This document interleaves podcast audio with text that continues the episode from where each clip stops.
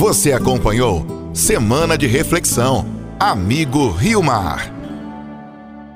Nós vamos pegar o nosso livrinho Novena de Natal e fazer a nossa oração.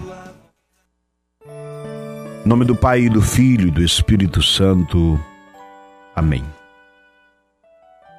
Ó bondoso Pai Celeste, cheios de fé, nos reunimos para rezar e meditar a vossa palavra, enquanto nos preparamos para celebrar o nascimento do vosso Filho Jesus Cristo. Enviai-nos o vosso Espírito Santo para que esta novena nos traga abundantes frutos para nós e nossas famílias, melhore nossos relacionamentos e favoreça a transformação de toda a sociedade. Assim como no primeiro encontro nós refletimos a vida de Abraão, a sua disposição de obedecer ao Senhor, Hoje nós vamos meditar a respeito de Isaac, filho de Abraão e Sara. Isaac é o filho da promessa. Deus havia prometido a Abraão que, apesar da idade avançada de sua mulher e também a idade dele próprio, Sara iria conceber um filho. Num primeiro momento, Sara não acreditou que isso seria possível e até riu de Deus. Isto está no capítulo 18, versículo 12 do livro do Gênesis. Mas Deus sempre cumpre suas promessas. Por acaso existe alguma coisa impossível para o Senhor? Nós também, queridos amigos, irmãos e irmãs, muitas vezes demoramos para acreditar nas promessas que Deus faz para a nossa vida. É verdade que o tempo de Deus é diferente do nosso. Por isso é preciso ter fé e não desanimar. Necessário que aprendamos a dialogar com Deus por meio da oração sincera e da escuta atenta de Sua palavra. Deus sabe o momento certo para que Suas promessas se cumpram. Quando isso acontecer, Saibamos ser gratos e reconhecer Sua presença em nosso meio. Mais perfeita presença de Deus entre nós é Jesus Cristo, verdadeiro Deus e verdadeiro homem. Capítulo 21 do livro do Gênesis, versículos 1 a 7. O Senhor visitou Sara como havia anunciado e cumpriu a promessa no tempo que Deus tinha marcado, Sara concebeu e deu à luz um filho para Abraão, que já era velho.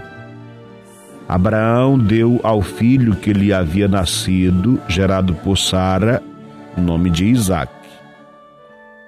Conforme Deus lhe havia ordenado, Abraão circuncidou seu filho Isaque quando completou oito dias. Abraão tinha cem anos quando seu filho Isaque nasceu. E Sara disse: Deus me deu motivo de riso, e todos os que souberem disso vão rir para mim. E acrescentou: Quem diria a Abraão que Sara iria amamentar filhos? Apesar de tudo, na sua velhice, eu lhe dei um filho. Prezados amigos, irmãos e irmãs, havia uma tecelagem onde se fabricavam tecidos muito finos. Quando os fios se embaraçavam, o operador devia tocar uma campainha para ser atendido por um funcionário especializado, o qual punha as coisas em ordem novamente. Certa vez, uma máquina encrencou e os fios ficaram terrivelmente esmaranhados o operador achou que podia resolver sozinho o problema sem o auxílio do funcionário especializado. Não conseguiu. Quanto mais mexia, mais os fios se enroscavam. O estrago foi muito grande. Então ele chamou o especialista e lhe disse: Mas eu fiz o meu melhor. O especialista replicou: O seu melhor seria chamar por mim. Quantas vezes nós tentamos solucionar os problemas da vida por nós mesmos? Achamos que sabemos como seriam resolvidos mais rapidamente se pedíssemos a ajuda de Deus, o divino especialista. Para Deus nada é impossível.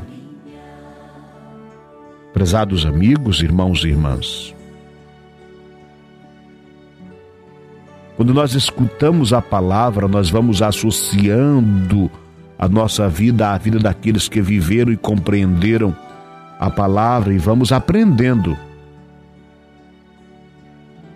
que nem tudo que parece impossível de fato é, porque nós ainda temos Deus. Eu acho bonita aquela expressão de alguém que diz assim: Padre, o médico falou que não tem mais jeito. Mas só Deus sabe, né, padre? É, só Deus sabe. Ou seja, existe um momento em que os médicos não estão errados. Eles dizem assim: nós esgotamos todas as condições Agora só Deus. Pronto, só Deus. E a gente espera nele. Não podemos manipular Deus, não podemos dar ordem em Deus, não entendemos tudo de Deus, mas nos entregamos a Ele, confiamos nele. O Senhor fala, seja feita a sua vontade. Nem sempre a vontade de Deus é compreendida. E nem tudo que acontece à nossa volta a gente pode culpar a Deus. Fato é que Deus só quer o bem para todos nós.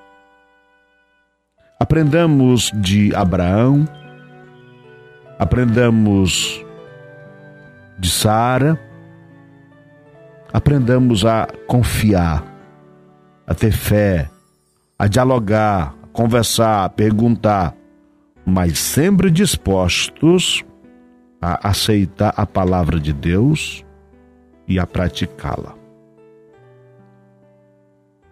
Vamos rezar dizendo: Senhor e Pai, acolhei nossos louvores e agradecimentos Ensinai-nos a valorizar as sagradas Escrituras, a pôr em prática a vossa palavra e a nos deixar motivar pelos bons exemplos dos grandes líderes da história da salvação.